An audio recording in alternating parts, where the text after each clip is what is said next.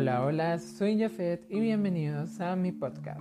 Bueno, he estado muy desaparecido últimamente y yo sé que les he fallado a ustedes porque en el último podcast había dicho que yo venía recargado con nuevos temas y era una mentira porque yo no sabía qué hacer en la siguiente, en la siguiente sesión, entonces pues a la vez me complicaba en ese, en ese aspecto. Aparte de eso pues llegó el estudio y también pues no tenía como inspiración de subir más contenido, por decirlo así.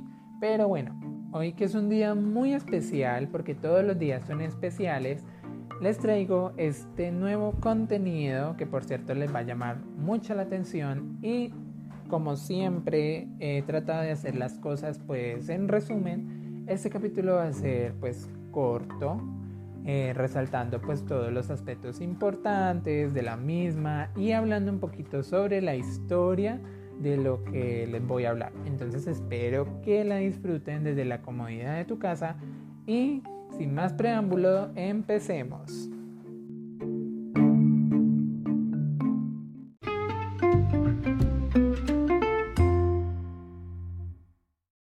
En el día de hoy les vengo a hablar sobre el City Pop, que es un subgénero del J-Pop que surge a finales de los años 70 con la influencia del funk de Occidente. También es conocida en Japón como New Music, que por cierto se popularizó en los años 80 con la burbuja económica de Japón y durante un periodo de 10 años acompañó el crecimiento de las grandes ciudades, las innovaciones tecnológicas y el progreso económico. Cuando a principios de los años 90 esa burbuja explotó, se transformó automáticamente en sinónimo de música plástica y perdió popularidad hasta desaparecer del sonido original del J-Pop. A principios del 2010 volvió a ponerse de moda y algunos cantantes y DJs retomaron el género fusionándolo con otros estilos musicales y dando lugar a microgéneros como el Vaporwave o el Future Funk. Pero uno se pregunta por qué volvió a resurgir como el ave fénix.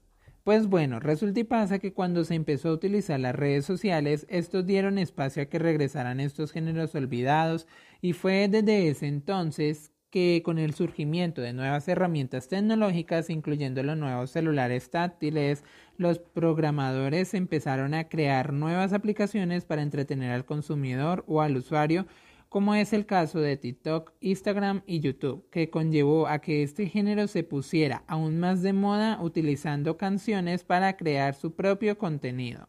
Hablando sobre este género musical, existen varias teorías sobre el nacimiento de esta, pero la más extendida es la que afirma que el género lo creó el grupo Sugar Babe, una banda de rock que es conocida por dos de sus integrantes, Yamashita Tatsuro y Onuki Taeko. Sus canciones eran una fusión que incluía elementos de la música oldies, el pop de cantautores y el soul, y no tenía nada que ver con lo que hacían grupos de subgéneros del rock como el hard rock y el blues rock en 1973, año en el que irrumpieron en el panorama musical, fueron considerados un grupo alternativo, pero no gozaron del reconocimiento del público general hasta después de 1976, cuando se separaron. En los tres años en los que el grupo estuvo en activo, los miembros de Sugar Babe, con Yamashita a la cabeza, así como otros músicos de su entorno, crearon el pop y el rock que servían de germen del city pop. Pero bueno, muchos se preguntarán por qué eso es una teoría y no una realidad. Es una teoría debido a que ese grupo era uno de los más conocidos en Japón y en algunos países asiáticos considerados como los reyes de ese género musical. No obstante, no podría ser una realidad de que ellos lo hubieran creado debido a que muchos artistas que no han tenido ese impacto en la música en esa época hayan creado el city pop antes que ellos. Pero de todas formas en la web mencionan a una banda que posiblemente la hayan creado como lo es Happy End, quienes fueron los que empezaron a introducir en su música sonidos americanos como el jazz o el R&B porque estos dan un toque urbano a su música, es decir, algo moderno, y del mismo modo esto se haya transmitido de generación en generación para que crearan nueva música, esto con el propósito de endulzar los oídos de los oyentes y tenga el impacto que hoy en día tiene. O sea, a lo que me refiero es que muchos cantantes hayan utilizado este género o estas canciones pues para inspirarse y crear un nuevo material basados en lo que ellos hicieron.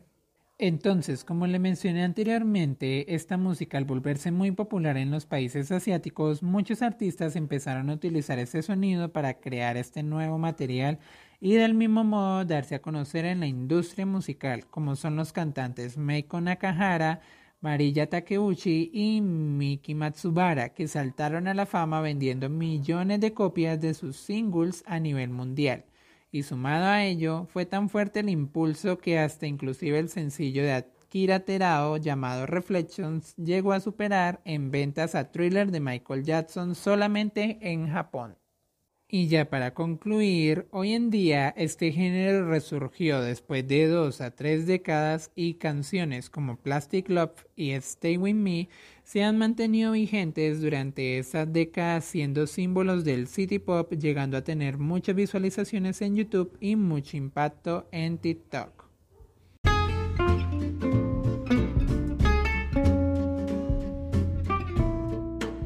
Bueno, ya por esto damos por finalizada esta sesión. Espero que la hayan pasado súper chévere y no olvide compartirlo con todos sus amigos. Yo soy Jafet y nos vemos en una próxima sesión. Bye bye, adiositos, sonrisitas. Antes de que se me olvide, si ustedes les gustó ese capítulo, y quieren una segunda parte, solamente escríbame en las redes sociales. Yo la voy a estar dejando en la descripción. Entonces, sin más preámbulos, ya.